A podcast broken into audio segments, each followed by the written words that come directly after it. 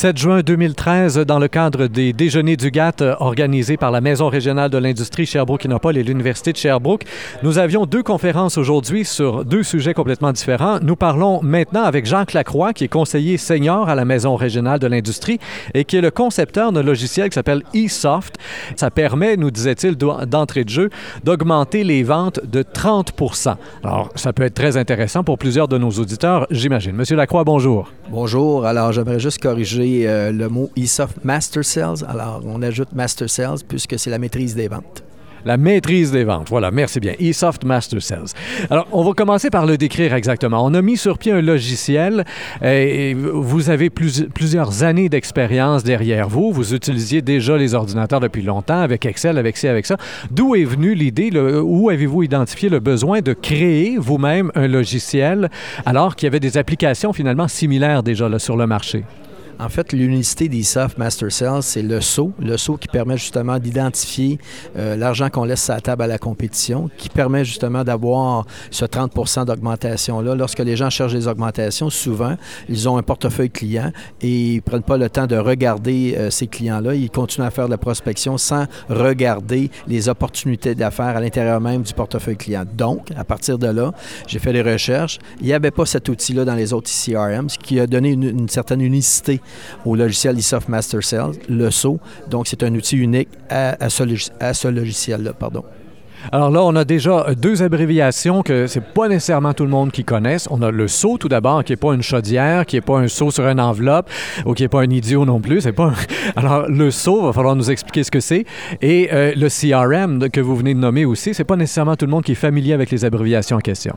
Parfait. Alors le SO, S-O-W pour Share of Wallet. Donc l'objectif, c'est d'identifier par client les, opportunités d'affaires qu'on laisse à la compétition. Et par la suite, effectivement, on peut se faire des prévisions de vente à partir de là.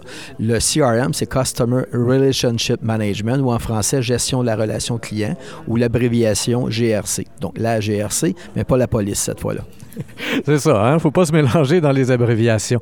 Parmi les chiffres que vous avez présentés, il y en a quelques-uns qui étaient quand même euh, assez impressionnants, dont euh, celui-ci. Plus ou moins 60 des clients deviennent inactifs par manque de contact. Ça, c'est justement grâce au saut qu'on réussit à identifier la chose, si je me souviens bien. Donc, on regarde l'ensemble de nos clients au cours des dernières années et on se rend compte qu'il y a des clients qui ont peut-être été des bons clients il y a quelques temps, mais par manque de contact, on les a laissés tomber. Mais le chiffre est impressionnant. 60 c'est pas juste un petit 10 là. Remettons les choses dans leur contexte. Les gens sont beaucoup plus dans une culture opérationnelle que commerciale. Donc, euh, on attend des commandes au lieu de justement aller faire la prospection à la fois chez les clients actifs et prospects. Donc, ce que ça a permis de faire, c'est le saut et la gestion et, je dirais le cycle de vie des clients. On sait que dans une organisation ou dans toute organisation, il y a sept étapes de cycle de vie d'un client et à chacune des étapes, les clients peuvent nous quitter pour justement par manque de contact. Ça, c'est une des raisons, entre autres.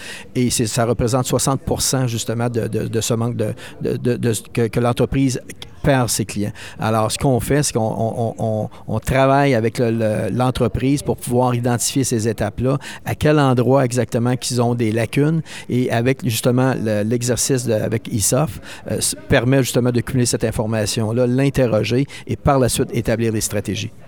Donc, d'identifier les clients et, comme vous le dites, là, les clients qu'on a laissés tomber ou qu'on a un peu euh, négligés au cours des dernières années et de les recontacter. Il y avait aussi un autre chiffre, évidemment, très impressionnant. 100 des entreprises en 10 ans qui laissent de une à trois fois leur chiffre d'affaires sur la table pour leurs compétiteurs.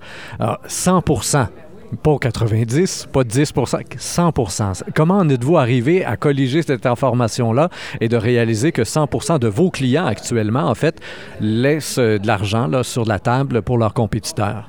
Alors, c'est justement, c'est l'outil du saut qui nous permet de, faire cet exercice-là. C'est encore une fois, comme je disais tantôt, c'est un outil unique à ISOF et euh, c'est ce qui manquait sur le marché. Donc, moi, j'avais cet outil-là. Je travaillais, comme je vous disais tantôt, avec Excel. Les gens avaient de la difficulté à travailler avec euh, Excel.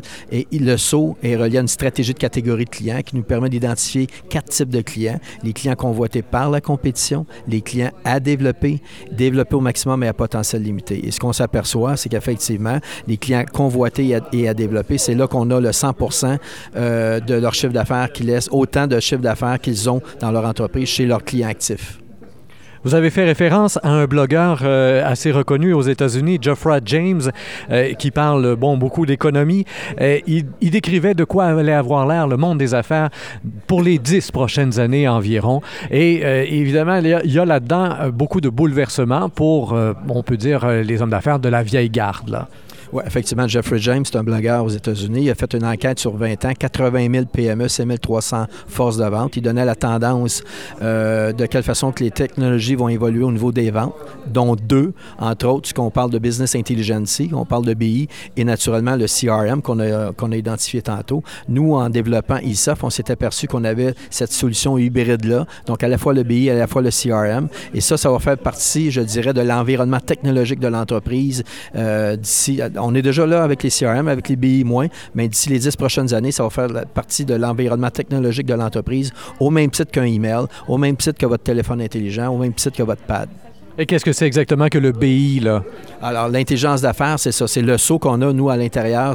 Le, saut est un BI en soi. L'idée, c'est d'avoir de l'information, mais d'être capable d'interroger cette information-là et s'en servir pour agir. Et c'est là qu'est la force de ESOF. Donc, on cumule l'information, mais on s'en sert pour agir et développer notre compétitivité et aller chercher nos opportunités de croissance chez nos clients.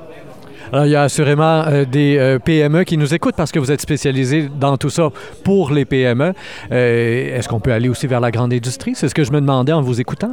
Oui, en fait, toutes les entreprises qui ont des produits récurrents, donc des ventes récurrentes ou des services récurrents, peuvent utiliser ISOF et naturellement en retirer les avantages que je disais tantôt, 30% plus de résultats. Est-ce qu'on a déjà un site web qui nous permettrait de savoir bon, euh, un peu plus de, détails sur eSoft et savoir si on peut se qualifier finalement pour l'utiliser? Oui, effectivement. Alors, vous pouvez aller sur www.esoftmastersales.com, euh, allez télécharger le questionnaire. Vous allez pouvoir, vous, un, au départ, ça va vous aider à faire une, meilleure tête sur vos besoins en termes de CRM et en même temps en termes de, formation euh, au niveau du développement des affaires, au niveau des ventes. Jacques Lacroix, conseiller senior à la Maison régionale de l'industrie, concepteur donc de eSoft Master Sales. Merci bien de votre collaboration aujourd'hui. Chers auditeurs, comme toujours, je vous invite à faire circuler cette entrevue sur Facebook, Twitter et autres réseaux sociaux. Au microphone, Rémi Perra.